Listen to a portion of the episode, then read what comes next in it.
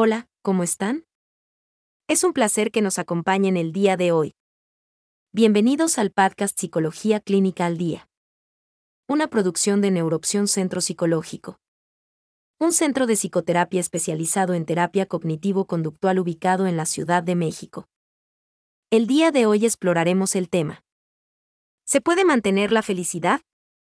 Resultados de investigaciones revelan que si deseamos mantener la felicidad a lo largo del tiempo, es necesario tomar un descanso de lo que estamos haciendo y experimentar algo nuevo.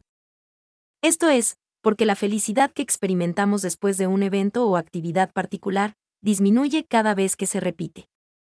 De hecho, este fenómeno se conoce como adaptación hedónica.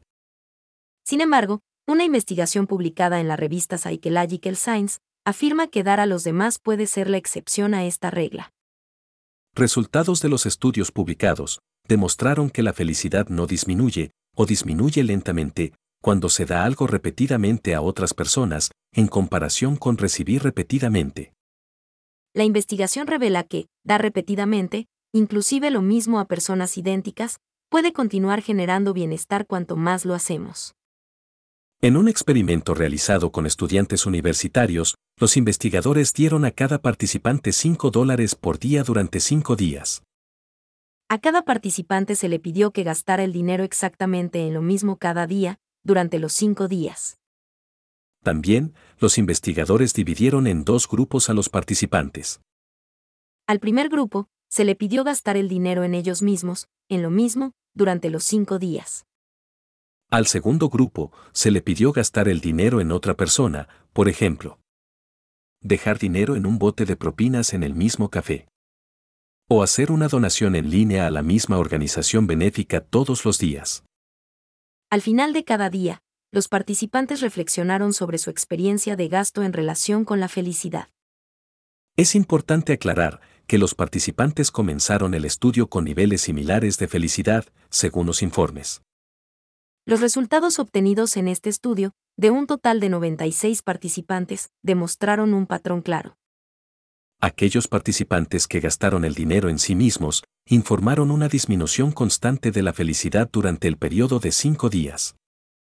En cambio, la felicidad no parecía disminuir para aquellos participantes que entregaban su dinero a otra persona. Los resultados evidenciaron que la alegría de dar por quinta vez consecutiva fue tan fuerte como la primera vez. Pero esto no paró ahí. Los investigadores realizaron un segundo experimento, pero esta vez en línea. Hacerlo en línea les permitió mantener la coherencia de las tareas entre los participantes. En este nuevo experimento, 502 participantes jugaron 10 rondas de un juego de rompecabezas de palabras. Cada participante ganador recibió 5 centavos de dólar por ronda. En esta ocasión, se les pidió a los participantes guardar o donar a una organización benéfica de su elección el dinero ganado. Después de cada ronda, los participantes revelaron el grado en que ganar los hizo sentir felices, eufóricos y alegres. Nuevamente, la felicidad reportada por aquellos que regalaron sus ganancias declinó lentamente en comparación con la felicidad reportada por aquellos que guardaron sus ganancias. Análisis posteriores descartaron algunas posibles explicaciones alternativas.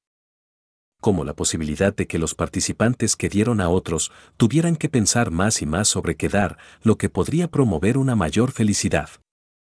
Los investigadores consideraron muchas posibilidades y midieron más de una docena de ellas sin encontrar datos relevantes que influyeran entre las condiciones básicas de dar y recibir. Es decir, la diferencia clave en la felicidad se mantuvo sin cambios. La adaptación a las experiencias que nos inducen a la felicidad puede ser funcional, en la medida en que nos motiven a buscar y adquirir nuevos recursos. Pero, ¿por qué no sucede esto también con la felicidad que sentimos cuando damos? Los investigadores señalan que cuando las personas se enfocan en un resultado, como recibir un pago, pueden comparar fácilmente los resultados, lo que disminuye su sensibilidad en cada experiencia. En cambio, cuando las personas se enfocan en una acción, como donar a una organización benéfica, es posible que se centren menos en la comparación y, en cambio, experimenten cada acto de dar como un evento único que induce a la felicidad. También, es posible que seamos más lentos en adaptarnos a la felicidad generada por dar. Quizá, porque dar a los demás nos ayuda a mantener nuestra reputación prosocial, reforzando nuestro sentido de conexión social y pertenencia. De esta forma, la ciencia ha demostrado que compartir con los demás es una forma de experimentar y mantener la felicidad. Además, sabemos que el hecho de compartir con otros influye positivamente en la salud mental. Y contribuye a promover un cambio positivo en nuestra familia y sociedad. Pues bien amigos, hasta aquí dejaremos el análisis de este experimento. Esperamos que este contenido sirva de ayuda y orientación. Recuerden que los trastornos psicológicos deben atenderse de forma profesional. Es importante buscar ayuda, ya que de no hacerlo corremos el riesgo de que los síntomas incrementen. Así es, y no debemos olvidar que muchos trastornos pueden llegar a ser incapacitantes. Los invitamos como siempre a acompañarnos en nuestro siguiente episodio. El podcast Psicología Clínica al Día es una producción de Neuroopción Centro Psicológico. Visite nuestra página web, neuroopción.com.